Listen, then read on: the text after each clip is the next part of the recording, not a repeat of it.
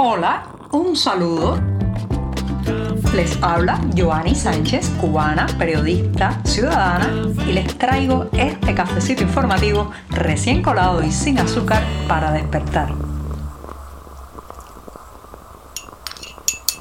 Mañana soleada y fresca, la de este martes aquí en la capital cubana. Una jornada en que además les estaré contando los temas principales de este 22 de noviembre de 2022 y en que, como siempre, me daré este sorbito de café amargo que ahora estoy refrescando con la cucharita. Así que voy con este primer sorbito del día.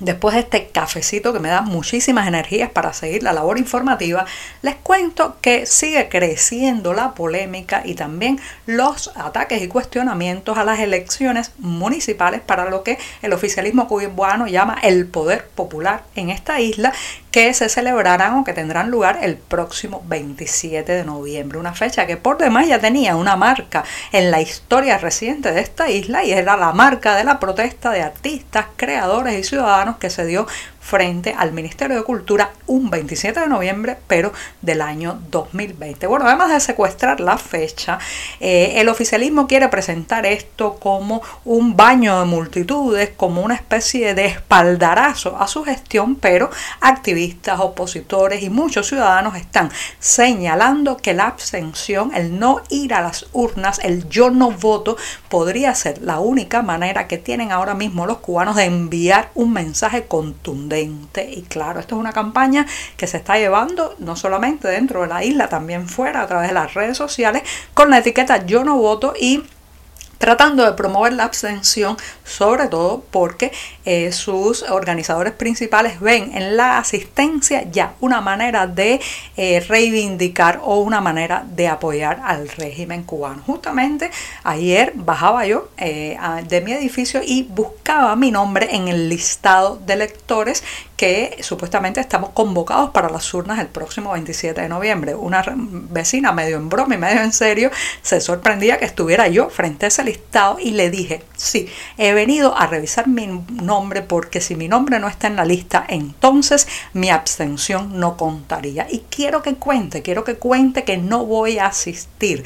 Y por eso es importante que si usted vive en Cuba, revise que su nombre está en el listado de electores porque el oficialismo es muy hábil y frecuentemente hacen desaparecer los nombres de los que saben que no van a ir a votar y de esa manera bajan el nivel de abstención. Algunos expertos calculan que la abstención podría superar el 20% del padrón electoral. Recuerden que eh, en las últimas votaciones por el Código de la Familia superó el 26%, así que podría estar incluso acercándose al 30%. ¿Cambiará esto en algo la situación en Cuba? Claro que no, pero lo cierto es que, reitero, es un mensaje, una manera de comunicar el hartazgo nacional, la indignación, el no creemos en nada que el régimen organice. Y sobre todo porque, señoras y señores, esto no son elecciones, aquí no se vota por diferentes tendencias, por diferentes programas, ni siquiera por diferentes campañas,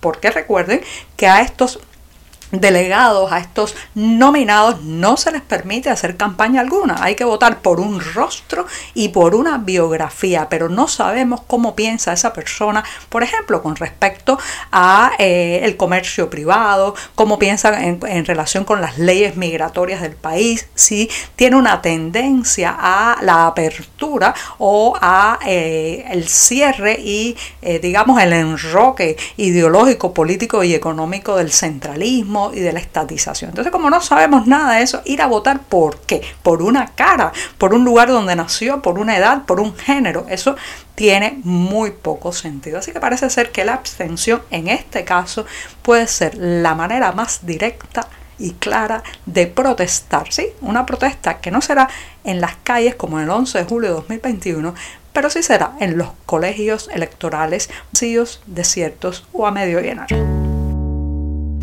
Hace ya seis meses o más de seis meses explotó el Hotel Saratoga de La Habana causando la muerte a casi 50 personas. Después de ese tiempo no solamente no hemos asistido a la publicación oficial de un informe de investigación que revele las detalladas causas de este accidente que reitero fue un accidente mortal y que además pues ha dejado una secuela de traumas en la ciudadanía, especialmente de aquí de La Habana, porque después de eso las personas están con mucha aprensión sobre la situación del gas, del gas manufacturado sobre todo. Recuerden que eh, en las versiones iniciales sobre este eh, incidente en el Hotel Saratoga se señalaba a un escape de gas. Bueno, pues los escapes de gas han seguido sucediendo en edificios, casas, barrios, pero ahora la empresa de gas manufacturado de La Habana no tiene piezas para reparar, como escuchan. No hay piezas, no hay tubos, no hay las piezas que unen estos tubos, ni siquiera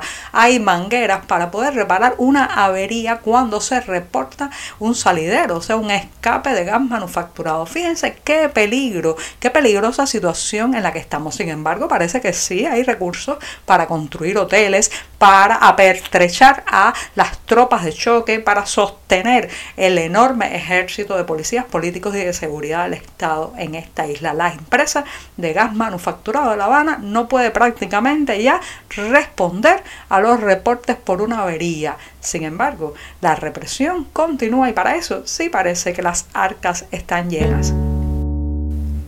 Este lunes, varios miembros de la Asamblea de la Resistencia Cubana, que como saben es una concertación que une a diferentes grupos opositores, activistas y personas que trabajan por la democracia de esta isla, pues varios de sus miembros fueron atacados a golpes y a gritos frente a la embajada cubana en Ciudad de México. ¿Saben qué gritaban los agresores que eran fundamentalmente de origen mexicano por lo que se escucha en los videos difundidos sobre este incidente? Pues gritaban esta calle es de Fidel, reitero, decían esta calle es de Fidel en una calle de la Ciudad de México, también pues eh, con palos, con banderas rojas en las manos y un, eh, una gran violencia de parte de ellos en la forma en que se lanzaron sobre este grupo de miembros de la Asamblea de la Resistencia Cubana. Señoras y señores, que hayamos exportado el acto de repudio que esta isla haya logrado colocar en una calle mexicana una consigna extremadamente segregacionista,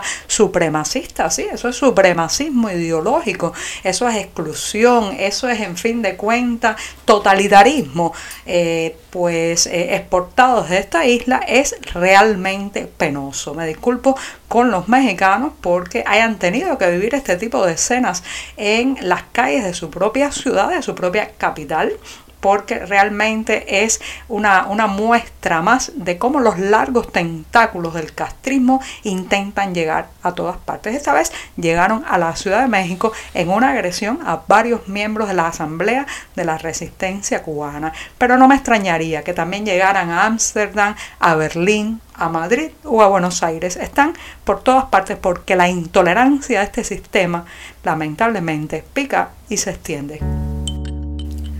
Despido el programa de este martes con una nota de dolor porque como saben, este 22 de noviembre en Madrid ha fallecido el cantautor cubano Pablo Milanés a la edad de 79 años. Llevábamos varios días pendientes de la salud de este músico y compositor cubano que estaba en un estado frágil y bueno pues después de varias infecciones, una inflamación en la vesícula biliar y una infección también en el riñón que lo obligó a cancelar varios conciertos y a ser hospitalizado, eh, pues ocurrió lo que más temíamos, la muerte de Pablo Milanés con el que se cierra una era, una época en la cultura también, una época en que eh, pues los acordes de su guitarra sacudieron a millones y millones de cubanos. Así que Pablo Milanés, adiós, buen viaje y que la eternidad sea un inmenso escenario lleno de excelentes acordes y buenas letras. Con esto me despido. Hasta mañana miércoles. Muchas gracias. Por hoy es todo. Te espero mañana a la misma hora. Síguenos en 14medio.com. También estamos en Facebook, Twitter, Instagram y en tu WhatsApp. No olvides, claro está, compartir nuestro cafecito informativo con tus amigos.